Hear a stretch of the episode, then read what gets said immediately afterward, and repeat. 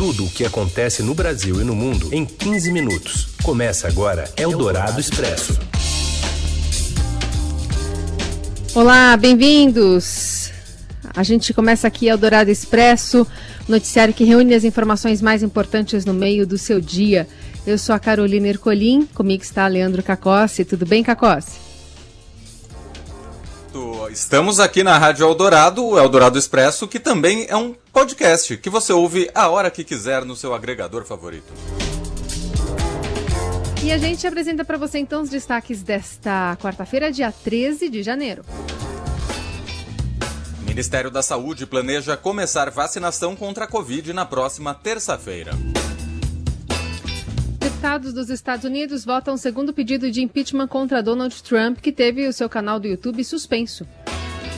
E ainda a volta às aulas nas escolas paulistas e o futebol do Rio de Janeiro, que seguirá sem torcida.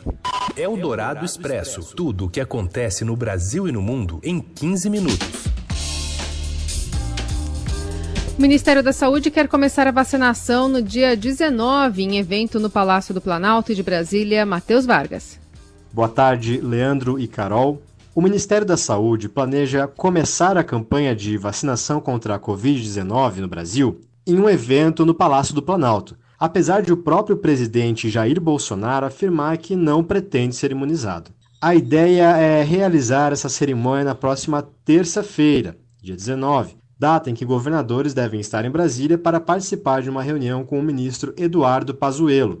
Brasil imunizado, Somos uma só nação é o slogan planejado para a cerimônia, que ainda não foi confirmada. A proposta é vacinar uma pessoa idosa e um profissional de saúde. O Palácio do Planalto afirma que ainda não há uma cerimônia prevista, mas o assunto está em discussão no Ministério da Saúde, com o aval do ministro Pazuello. O evento também tem como objetivo evitar que o governador de São Paulo, João Dória, saia na frente na famosa foto do primeiro vacinado no país contra a Covid. A ideia do Ministério da Saúde é ter pelo menos 8 milhões de doses disponíveis ainda no fim de janeiro para vacinação. A Anvisa deve avaliar no próximo domingo, dia 17, se libera ou não o uso emergencial da Coronavac e da vacina de Oxford AstraZeneca, que serão distribuídas respectivamente pelo Butantan e pela Fiocruz. O governo é cobrado para antecipar esse calendário de vacinação já há muito tempo.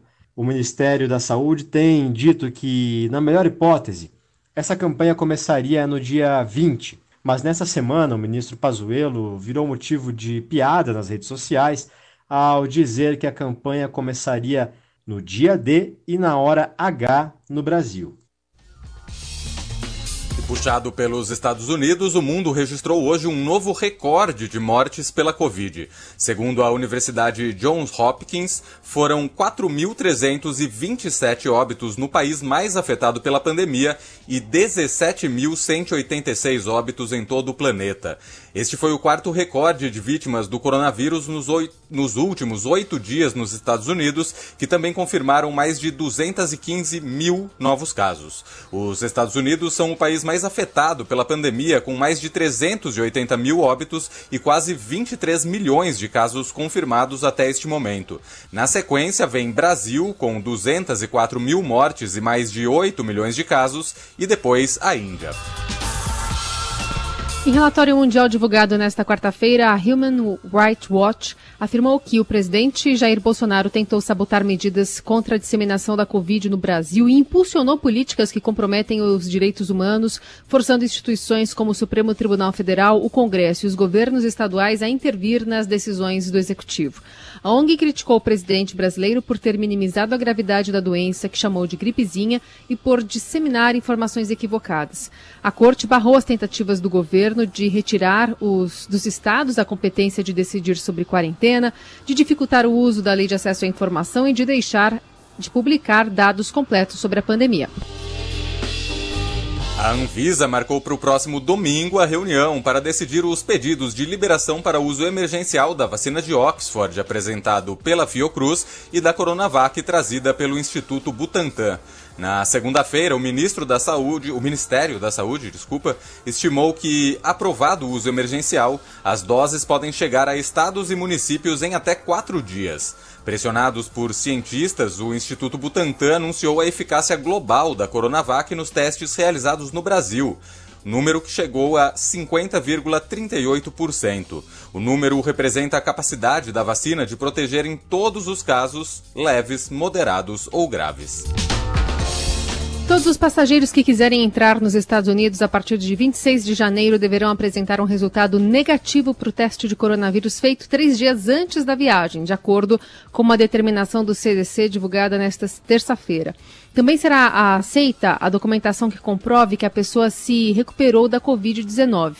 Só que essa decisão não interfere na proibição à entrada de viajantes com origem no Brasil, nos Estados Unidos, que continua em vigor.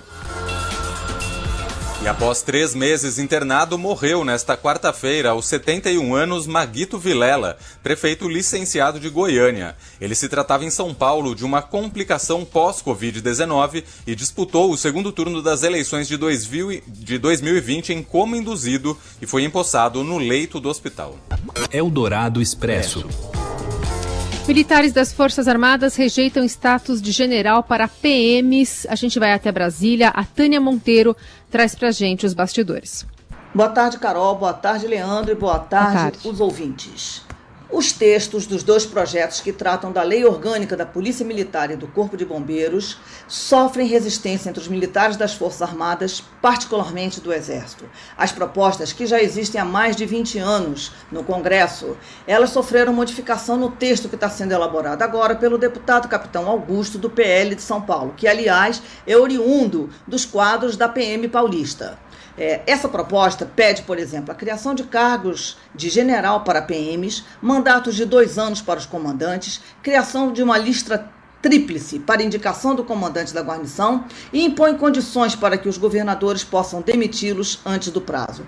Para os militares, esse tipo de regra, esse tipo de regras que estão sendo apresentadas são inconcebíveis, são inaceitáveis, porque não se, não se coadunam com a regra militar, com o engajamento militar. Uma das críticas fortes ao projeto veio do ex-ministro da Secretaria de Governo de Bolsonaro e também ex-secretário nacional de Segurança Pública é, do governo Temer, o general Carlos Alberto Santos Cruz. Ele disse que essa é uma proposta intempestiva, completamente precipitada e sem justificativa real para que esteja sendo apresentada agora, sem uma discussão prévia. Para ele, é preciso que se diga quais serão os benefícios para a sociedade e para a corporação com essas modificações. É, os militares ouvidos pelo Estado também lembram que é preciso que essa discussão não fique apenas com as Forças Armadas, mas é preciso que fique com a sociedade toda tratando desse assunto, porque esse assunto vai abranger, vai é, ter consequências sobre todo mundo e, portanto, todos devem se interessar. Só para lembrar, em agosto de 2019, o Ministério da Defesa já tinha rechaçado a tentativa do governador afastado do Rio, Wilson Witzel, que numa canetada criou o cargo de general honorífico na PM do Estado e também no Corpo de Bombeiros. É, a defesa, na época, considerou o decreto inconstitucional e acionou a AGU, Advocacia Geral da União, é, na justiça contra o caso, o que levou o Witzel a recuar e anular o decreto. Né? A defesa continua sendo contra essa proposta, mas não se pronunciou sobre as outras questões. Bom, o assunto está aí em pauta, está em discussão, mas é, tem muita gente contra ele, é, particularmente nas Forças Armadas. Vamos ver no que, que vai dar isso. Eldorado Expresso. Nos Estados Unidos, a Câmara dos Deputados vota hoje o segundo impeachment do presidente Donald Trump. Desta vez, o processo é bem mais simples e muito mais grave. Trump é acusado de incitar uma insurreição contra o governo do país. Pelo menos quatro deputados republicanos já informaram que votarão pelo impeachment, lembrando que no primeiro processo nenhum votou. Agora a gente fala sobre o YouTube, que suspendeu o canal de Donald Trump por violar as políticas de incitação à violência após o ataque da semana passada ao Capitólio nos Estados Unidos por partidários do presidente. O canal de Trump fica impedido de enviar novos vídeos ou fazer transmissões ao vivo por no mínimo sete dias, que podem ser prorrogados. O Twitter já baniu a conta do presidente permanentemente. O Facebook e o Instagram suspenderam as contas de Trump até a posse de Joe Biden, marcada para o dia 20 de janeiro. Após o movimento das redes contra o conservador americano, o presidente Jair Bolsonaro aqui anunciou a criação de um canal oficial no Telegram. Criado na Rússia, mas hoje sediado nos Emirados Árabes Unidos, o aplicativo se tornou um porto seguro para a extrema-direita após o cerco imposto pelas Big Techs na esteira da invasão lá em Washington. Você ouve Eldorado Expresso. De volta com o Eldorado Expresso. Os municípios do Grande ABC em São Paulo devem aguardar a primeira fase da vacinação contra a Covid para reabrir as escolas. O retorno da rede pública só deve ocorrer em 1 de março, segundo os sete prefeitos do consórcio intermunicipal Grande ABC. Na rede privada das cidades, o retorno está autorizado para o dia 18 de fevereiro. Para Renato Greenbaum, infectologista e consultor da Sociedade Brasileira de Infectologia, a volta às aulas deve ter prioridade sobre outros setores como o comércio e o lazer. No entanto, é preciso evitar a reabertura das salas num possível pico da segunda onda da pandemia. Num dado momento, as escolas elas podem abrir antes do que, por exemplo, um cinema ou que um bar. A gente poderia fazer isso. Essa discussão é perfeitamente cabível. Eu acho que a gente tem que colocar agora nessa discussão, eu repensaria a reabertura das escolas, é que nós estamos entrando na segunda onda. É, todas as notícias que vocês da mídia mostram, todos os dados das autoridades mostram que nós estamos tendo uma elevação muito severa de casos, ela vai aumentar, porque as consequências do Natal e Ano Novo vão ser sentidas a partir de agora. Então, eu não sei se no momento que a gente tiver esse auge, se vai ser um momento mais apropriado para a gente abrir as escolas. Lembrando que, por exemplo, a Inglaterra, nesse auge, ela fechou as escolas. A Inglaterra, que manteve escola muito tempo aberta, ela fechou de tão grave que está essa segunda onda. As escolas da rede estadual paulista devem funcionar com apenas 35% da capacidade nas duas primeiras semanas de fevereiro. Cada uma poderá definir a própria rotina, mas a proposta é que os estudantes façam rodízio e frequentem a escola uma ou duas vezes por semana no início do ano letivo. As aulas no estado de São Paulo devem ser retomadas no dia 1 de fevereiro. Eldorado Expresso. Prefeitura do Rio de Janeiro autoriza o retorno de público aos estádios, mas o prefeito Eduardo Paes diz que vai revogar a medida. Apito? Rafael Ramos. Olá, boa tarde. Poucas horas depois de a Prefeitura do Rio de Janeiro publicar um decreto no qual permite o retorno do público aos estádios de futebol, o prefeito Eduardo Paes anunciou pelas redes sociais que vai revogar a decisão. Tudo isso ganha importância por dois motivos. Primeiro, porque o Rio de Janeiro vive um momento de alta no número de casos da Covid-19 e segundo, porque no próximo dia 30 o estádio do Maracanã vai receber a finalíssima da Copa Libertadores da América em jogo único. Uma equipe brasileira já está garantida, é o Palmeiras, que na terça-feira eliminou o River Plate no Allianz Parque. Outro finalista será conhecido na noite desta quarta-feira no confronto entre Santos e Boca Juniors na Vila Belmiro.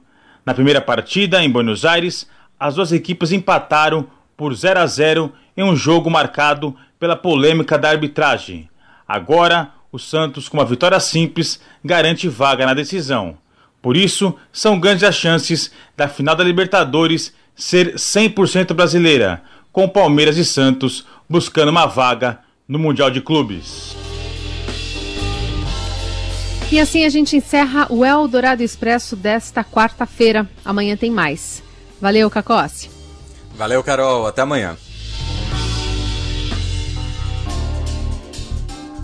Você ouviu Eldorado Expresso tudo o que acontece no Brasil e no mundo em 15 minutos.